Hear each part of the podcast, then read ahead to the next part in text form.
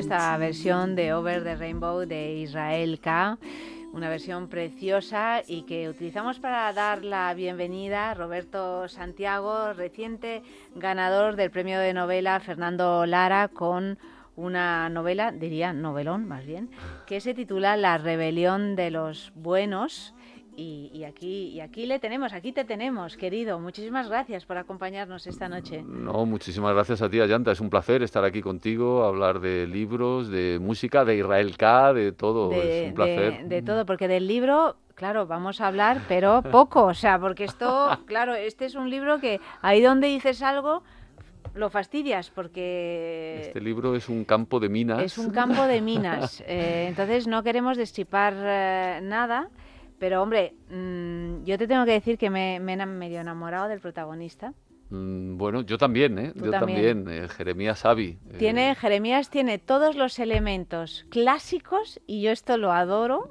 No es verdad, porque eh, cuando uno consigue escribir algo clásico ahora mismo, es decir, con todos los elementos más modernos también, pero manteniendo ese sabor, yo digo, ole. O sea, esto es tiene todos los elementos clásicos que pueden enamorarnos. Bueno, me alegra. A hombres y a mujeres. No, no, me alegra mucho que digas eso, pues de verdad, porque es curioso. Eh, Israel, Israel K tiene esta canción que se le mete en las venas a Jeremías. ¿Y Jeremías quién es? Jeremías es, es un abogado, es un detective. Y yo estaba obsesionado, fíjate, con arrancar con una escena clásica de novela negra, que es el despacho del detective con una clienta. No, el despacho del detective con un calor que te mueres, es que es importante, porque se ha roto el aire acondicionado. Que, les tiene a todos ahí pegados. Y, eso ya da todo un ambiente. Y, a ese despacho llega una mujer despamparante, tanto por todo lo que la rodea, por el aura que la rodea, una mujer poderosa, y, esa escena de, de esa clienta, vamos a decir, misteriosa, que llega a un despacho de un abogado de un detective, eh, es una escena clásica ¿no? que viene de, los orígenes de la novela negra, de James, de, en fin, con lo cual sí, yo creo que este personaje tiene ese aroma, vamos a decir, que yo he intentado eh, bueno, ser fiel e infiel al mismo tiempo al género, a la novela negra. Claro, pero de eso se trata, porque es un, eh, es un hombre, por un lado, es un hombre bueno, por otro es un hombre que es capaz de, agarrar a alguien del cuello si hace algo mal y además de un modo, bueno, muy agresivo, es decir, que sabe defender y defenderse, eh, que está en una situación sentimental, psicológica, familiar eh, muy compleja, muy, muy difícil, muy dolido. Y que ahí volvemos a retomar también la figura del investigador o del detective que anda del revés, anda del revés y, bueno, y también ese es su recorrido en la novela. Sí, eh, eh, desde luego a Jeremías le pillamos en un momento de su vida, está cerca de cumplir los 50, está divorciado, él sigue enamorado de su exmujer, sin embargo se va a casar con otra nueva mujer. Que le ama, que le quiere con locura. Y él ya no sabe si es capaz de amar, ya duda de eso, solo sabe que, bueno, pues que cree en las buenas personas, ya no sabe si cree en el amor y tiene esa cosa de la justicia, de querer hacer justicia como sea y a costa de lo que sea. Y al mismo tiempo de sobrevivir, porque en eso anda también Jeremías, ¿no? Eh, eh, y claro, se le presenta este dilema moral de una gran empresaria farmacéutica que le contrata. Y, claro, y una vez más, por cierto, Roberto, una vez más, el tema de las farmacéuticas, porque este es un tema que es inagotable. Es un temazo. Lo leemos además y reconocemos todo el tinglao. Claro, no, no, es que es un temazo el tema de las farmacéuticas. Tú fíjate que yo empecé a escribir esta novela hace seis años antes de sospechar que nos vendría una pandemia encima y de todo lo que iba a pasar con las vacunas y demás. Pero el tema de las farmacéuticas vuelve una y otra vez de manera lógica, porque es una de las grandes industrias mundiales, son las multinacionales de las más grandes del mundo, eh, más que los bancos, más que el sector financiero, más que la industria armamentística. Ahí está, la industria eh, farmacéutica y yo me he metido de cabeza, eh, ya lo has visto, Ayanta, me he metido de cabeza a, bucear, he estado de los seis años de trabajo de la novela, casi cinco han sido de documentación, no solo yo, he estado de la mano con gente que me ha ayudado, con periodistas, con abogados, eh, bueno, la policía a través de la UCO también me ha ayudado mucho a, la parte de documentación. Y claro, escarbando ahí encuentras de todo, Allanta, encuentras de todo. Las farmacéuticas han hecho grandes cosas por la humanidad, como ya sabemos, pero también tienen muchas prácticas que son vamos a decir, moralmente dudosas, como no, mínimo. bueno, dudosas y reprobables, o sea, son absolutamente, terribles, eh, absolutamente. delictivas también. eh, Bueno. Lo hemos visto, lo hemos leído en, en- tanto en prensa como en novelas, o sea, en recreaciones de esto, lo hemos visto mucho en el cine y, y sigue siendo, mm, por un lado, indignante y por otro fascinante, porque cuando ves el entramado es muy complejo. Mucho. Es muy complejo, por eso me parece muy admirable el trabajo que, que has hecho, porque, claro, olvidamos muchas veces que los escritores, cuando asumimos un tema de este tipo, sabemos que la mayor parte del trabajo, sí, vas a tener que escribir la novela, pero es entender cómo funciona eso y cómo puedes tú construir un relato de ficción a partir de ahí sin meter la pata. Claro, siendo yo- creíble. Yo, yo- yo creo que, efectivamente, yo creo que la clave cuál es. Eh, Cuando escribes ficción, eh, evidentemente, no es coger la realidad y plasmarla, Claro. sino primero hacerla creíble y verosímil. La realidad tal cual en la ficción no sería creíble nunca. Tienes que hacerla creíble y tienes que hacerla interesante, además, en la ficción, ¿no? Es una doble pirueta. Pero todo eso yo creo que solo lo puedes conseguir, aparte de que tengas instinto como narrador, etcétera, solo lo consigues si tienes debajo una sólida, muy sólida base de documentación y de investigación. Y lo que asoma en la rebelión de los buenos es, pues yo diría que un 5% de toda la documentación que yo tengo. Tengo ahí trabajo hecho como para muchísimo más. Y creo que eso es lo interesante, que asume la punta del iceberg simplemente, ¿no? Y, y el espectador, el lector, eh, se va a encontrar con, con una historia muy documentada, una historia de un gran juicio, de una gran investigación que bueno, que yo espero espero que le atrape, no sé qué te ha pasado No, a ti. atrapa, atrapa, sí, ya te digo. O sea que ahí estoy porque es una novela voluminosa. eh, 700 páginas. 700 páginas, pero no os asustéis en absoluto porque son 700 páginas que corren mm, la mar de bien y que, y, que, y que, bueno, que te atrapan y te llevan a otro lugar. Al lugar de los buenos, desde luego, al lugar de los malos, también. ¿Cómo surge el título de La rebelión de los buenos? Pues fíjate que, a mí el, tema este de la bondad, de qué es la bondad, de quién es bueno, de quién es malo, es un tema que siempre me ha interesado mucho y en la novela hay algo, hay un, hay un dilema que se repite una y otra vez en la novela que es si todos tenemos un precio. Y a veces ese precio no es un precio económico, Ayanta, porque tú dices, tú te venderías, yo, yo ahora mismo sería capaz de decir, yo no me vendería por ningún precio y no traicionaría mis ideas. Ahora, a veces no es un precio económico. Y si está en juego la vida de un ser querido y para salvar a tu ser querido tienes que traicionar a la justicia y aquello en lo que crees, ¿lo harías? ¿No lo harías? No sé, son preguntas que me parecen interesantes. No tengo la respuesta, ¿eh? pero me parece... Los dilemas morales son muy interesantes en literatura, son, claro. son- son la base de, Sí. de la literatura y ahí, a partir de ahí es de donde nace el título, de decir, la rebelión de los buenos y buenos entre comillas. ¿Quiénes son buenos? ¿Quiénes no son buenos? ¿Hasta dónde o hasta cuándo dejas de ser bueno? Y estos dilemas con los que se encuentra Jeremías, el protagonista, Trinidad, otra de las grandes protagonistas de la novela, y compañía, pues son los que yo espero que sean las preguntas que se haga el lector cuando la esté leyendo, claro.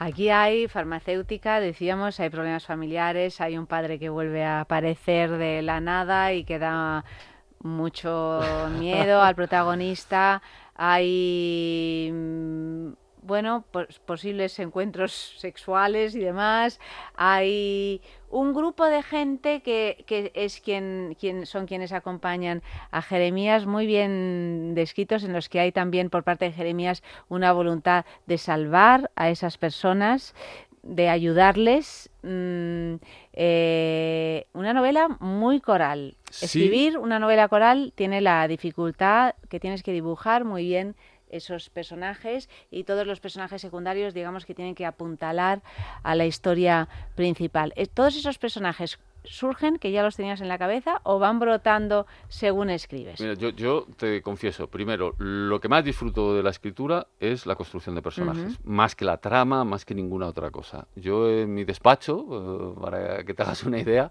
tengo por un lado un montón de carpetas con documentación y luego una pizarra enorme donde no tengo nada de la trama, donde tengo personajes, personajes, personajes, líneas entre unos y otros, se traicionan, se... y a partir de ahí empiezo a escribir sin tener un mapa, sin tener una escaleta, aunque sea una novela de investigación, me dejo llevar por la historia, por el olfato, por el instinto como narrador también, quiero creer, y voy descubriendo la historia, pero la voy descubriendo a partir de los propios personajes. Me apasiona. De la eh, coherencia de los personajes. Claro, de la coherencia, de que sean personajes mm, creíbles porque son fuertes y débiles al mismo tiempo, porque son buenos y malos al mismo tiempo, porque se mueven entre los grises, porque, porque son contradictorios dentro de su coherencia. En fin, creo, creo mucho en que los personajes siempre es la, la piedra angular de cualquier buena novela y en especial de una novela negra, que la novela negra cuando empieza, cuando surge la novela negra en sus orígenes, el principal, el primer cambio que hace con respecto a la novela policial clásica es que se basa más en los personajes que en la trama.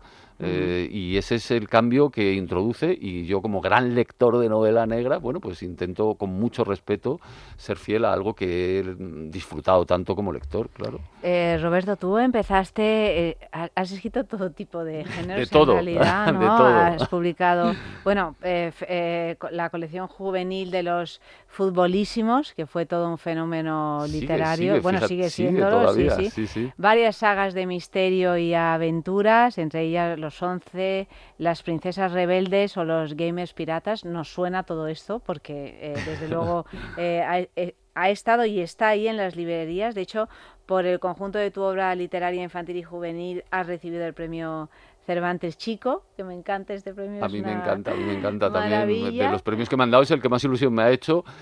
Antes que este, antes que Bueno, me lo dieron antes que el Fernando Lara. Es verdad que el Cervantes Chico te lo dan a una trayectoria y el Fernando Lara es a una novela concreta, pero sí, bueno, que te den premios, en fin. También nominación al Goya, lo digo, y ahí quería llegar por el mejor guion adaptado por el penalti más largo del mundo premios teatrales y tal, y además mm, recientemente vimos de tu primera novela negra, Ana, pues se, se, ha convertido en la serie de televisión Ana Trammell con Maribel Verdú, que se estrenó en televisión española y en Netflix y que, y que ha sido un exitazo. Se mezcla una vez más la, la experiencia literaria con la escritura de guion, con el, con el cine. Ahora mismo parece es cada vez más frecuente que los escritores están ligados al, a, lo audiovisual también.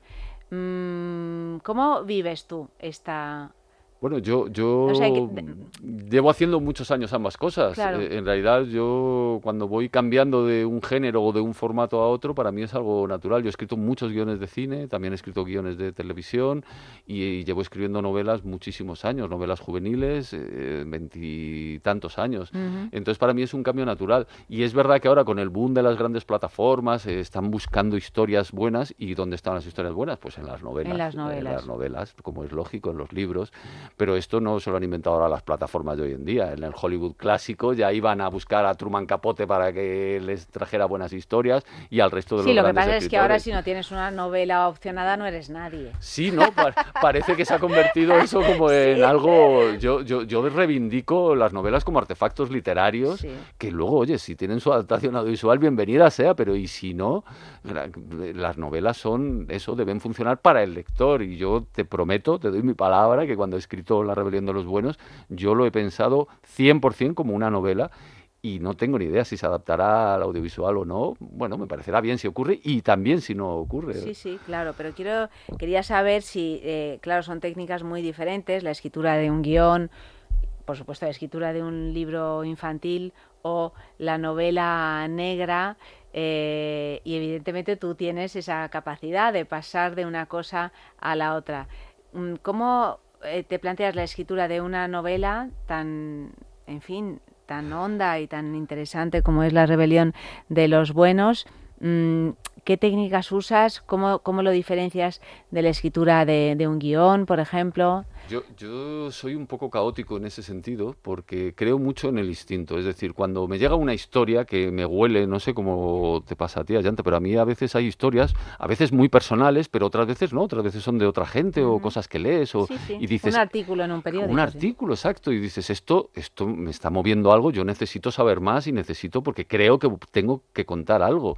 Entonces, a veces a partir de ahí digo, bueno, esto claramente pues da más para, para, una historia más para juvenil o infantil. A veces, como ha sido en la Rebelión de los Buenos, cuando empecé a leer sobre las farmacéuticas, digo, esto evidentemente no es para niños, esto es para mayores.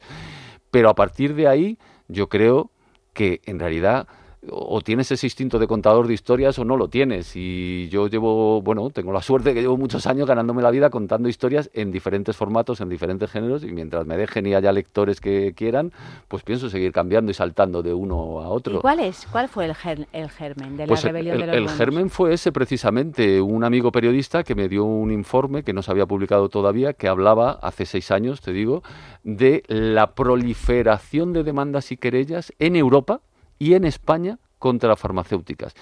Eh, porque en Estados Unidos parece que lo damos por hecho que es el país de las demandas, que se demanda por todo, etcétera. No, no, en Europa y en España. Y como muchas sentencias que habían no se habían podido ejecutar o salir en firme porque luego había habido acuerdos, ¿vale? Entonces a mí digo, aquí hay algo. Si acuerdos extrajudiciales. Extrajudiciales, exacto. Sí, tú dices, si hay acuerdos extrajudiciales... Aquí hay algo. Aquí... Como decía Shakespeare, algo huele a podrido en Dinamarca. Efectivamente, digo, aquí merece la pena escarbar. No puede ser casualidad que haya tantos acuerdos extrajudiciales siempre que hay una farmacéutica de por medio. No puede ser casualidad que haya miles, estoy hablando de miles de demandas y querellas de personas de a pie en Europa y en España que no tenemos esa tradición de demandar por todo contra farmacéuticas y a partir de... Esa fue la primera semilla, este informe que me pasó este amigo periodista, y a partir de ahí empecé a escarbar y bueno, pues me llevó a eso, a muchos años de, documentar, de hablar con personas, de entrevistas personales, de leer muchísimo, de entrevistarme, de, bueno, de, llegar a tener una masa de documentación tan grande que como yo no soy periodista, yo soy escritor de ficción, pues digo, con esto yo lo que sé hacer es contar una historia. Y lo que he hecho es La Rebelión de los Buenos, que es ficción, ficción, ficción. Ahora, que tiene una base de hechos y datos absolutamente reales. Como tiene que ser. Totalmente. Me impresiona lo que dices porque siempre pienso que, mm, un escritor de novela negra eh, tiene que tener una estructura muy clara en su cabeza, porque el intríngulis, para entendernos, de la novela negra en principio lo pide eso.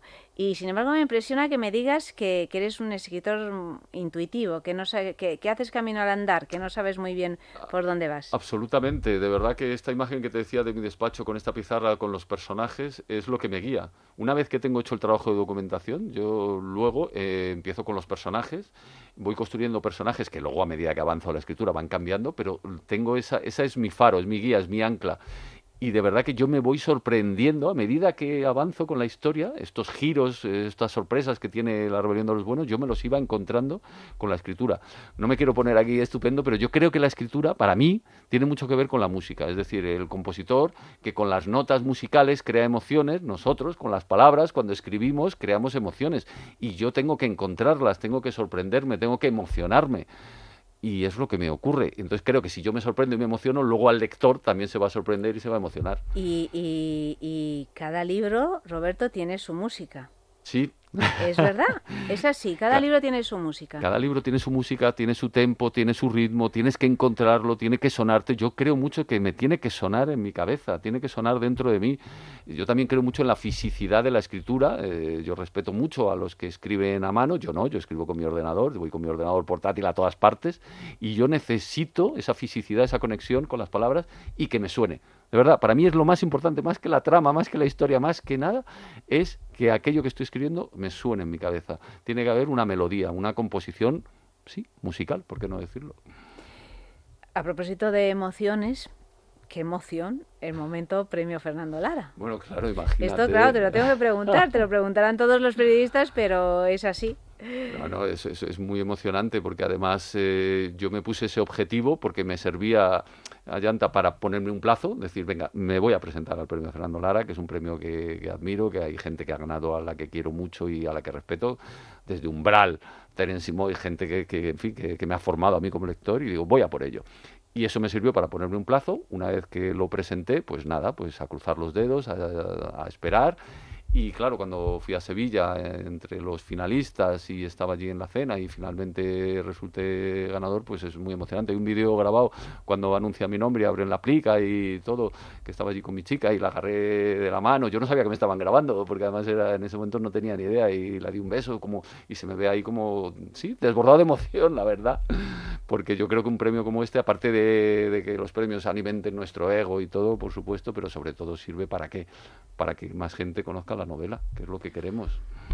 Novela negra ¿cuáles son tus referentes? Es decir, eh, has, eh, porque me imagino que te gusta especialmente, porque para escribir novela negra realmente hay que haber leído mucha novela negra, hay que conocer muy bien el mecanismo. Yo, por ejemplo, sería completamente incapaz de, escribir una novela negra, creo, porque es un género que gustándome no lo, no lo he, me he ido siempre por otros eh, lados, ¿no? Entonces, ¿cuáles son tus referentes? ¿Qué, ¿Cuál es esa lectura que te impresionó lo suficiente, a lo mejor de pequeño, de adolescente, como para decir, ostras, quiero hacer esto? yo he devorado siempre la novela negra y creo que fueron las lecturas, sobre todo cuando estaba en la universidad.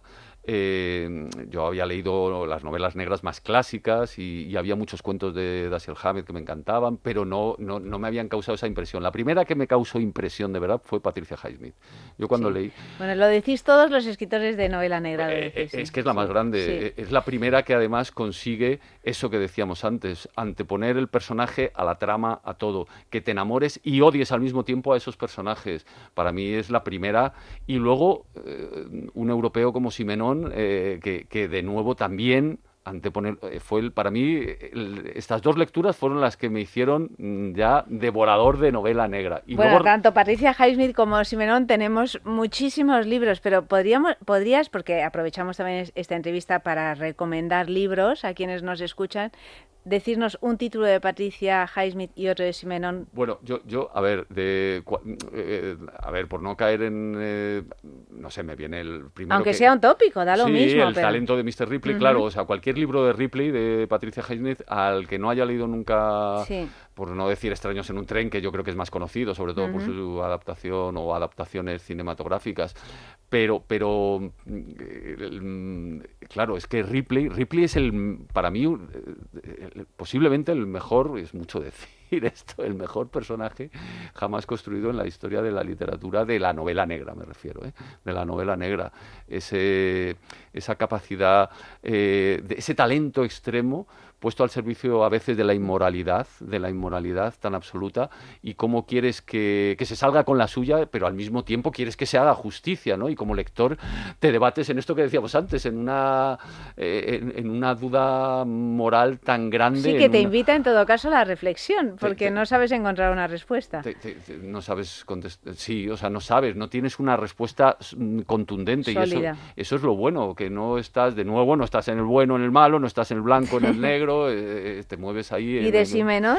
Bueno, de Simenón, eh, fíjate que yo... Es que claro, Simenón tiene tanto que, realmente es peor que elegir una película en una plataforma. yo, creo que es imposible casi. Fíjate que yo llegué a Simenón, perdóname que haga este vericueto, a través de Vázquez Montalbán curiosamente, que lo mencionaba mucho y yo decía, a ver, porque Vázquez Montalbán también, yo, yo era más de Umbral, pero también leía muchas columnas de Umbral, de perdón, de, Montalbán, y luego llegué a las novelas, que en España fue uno de los grandes precursores de la novela negra, Vázquez Montalbán, y, y, lo reivindicó muchísimo, igual que Alicia Jiménez Barlet. Fíjate, Eduardo Mendoza, con ese componente mm, de, del humor ese tan cínico, irónico que tiene, pero por decir, si me permite, voy a, decir más una novela negra española, venga, puestos a recomendar, y voy a decir la de Eduardo Mendoza, El laberinto de las aceitunas, que, que me parece una novela a reivindicar, que luego Eduardo Mendoza ha escrito algunas otras eh, posiblemente Mm, bueno, o más reconocidas, no lo sé. Eduardo Mendoza es un escritor muy reconocido, por supuestísimo, pero, pero El laberinto de las aceitunas mm, eh, o La verdad sobre el caso Savolta son, son novelas españolas, no, para mí novelas negras, eh, con ese componente de muy español, voy a decirlo así, que yo también reivindico y que nos hace que la novela negra que hacemos aquí sea distinta, distinta a la europea y por supuesto muy distinta a la americana, a la anglosajona. Y que yo creo que la rebelión de los buenos bebe más de esto, de, la novela negra. Pero yo creo que es imposible, como tú dices, si no eres un devorador eh, impenitente de, novelas negras, eh, luego adentrarte en este género. En general, se aprende a escribir leyendo. Siempre. Yo fíjate que con las novelas que escribo para niños tengo muchos encuentros con los pequeños y yo siempre se lo digo porque me pregunta, pero unas preguntas que me hacen ellos, ¿no? Pero para escribir, ¿qué es lo más importante? ¿Qué, consejo nos das? Y digo, yo no doy consejos, pero os voy a decir una cosa. Si a alguno le gusta escribir, o sea, leer, leer, leer, no hay más, es, ahí está todo, leer. No hay ningún, yo les lo digo y esto les hace mucha gracia, ¿no? Y dicen, digo, mira, no hay ningún escritor de la historia, ninguno, que haya escrito sin haber leído antes muchísimo y me miran como diciendo, ah, bueno, va a ser verdad que lo de leer es importante. Y dos preguntas más. ¿Por qué dices que no das consejos una. Y, y, la otra, ¿cómo llega a ti ese interés por, eh, eh, por el mundo infantil, por la literatura infantil? Porque muchas veces los escritores no, no escribimos para los más pequeños. Sí, yo, mira, bueno, la primera, lo de no dar consejos, a ver, yo, yo creo que esto, ¿no? Que se habla mucho últimamente de lo del síndrome del impostor y yo todavía estoy, ¿no? bueno, poniéndome encima la idea de que sí, de que soy escritor, de que me gano la vida escribiendo. Llevo muchos años haciéndolo, pero todavía tengo la sensación de que como es algo que me gusta tanto, ¿no? Digo, ah, pero... Que no puede ser que encima lo hagas bien. Claro, ¿no? Y que lo haga bien y que me paguen por hacerlo y que me gane la vida con esto. Entonces, ese síndrome del digo, encima voy a dar consejos yo de qué, ¿no? Eh, en fin, yo creo que eso sí, eso está muy presente, creo que no es al único al que me pasa. Y luego lo de la literatura infantil, fíjate, yo mi primera novela cuando salí de la escuela de letras, mi tutor era Constantino Bertolo, escritor, o sea, perdón, crítico literario y editor, y, y, cuando yo escribí la primera novela, era una novela corta que se llamaba El ladrón de mentiras, era una novela que, que, que, el narrador era un niño de 10 años, pero yo no sabía muy bien que era una novela infantil.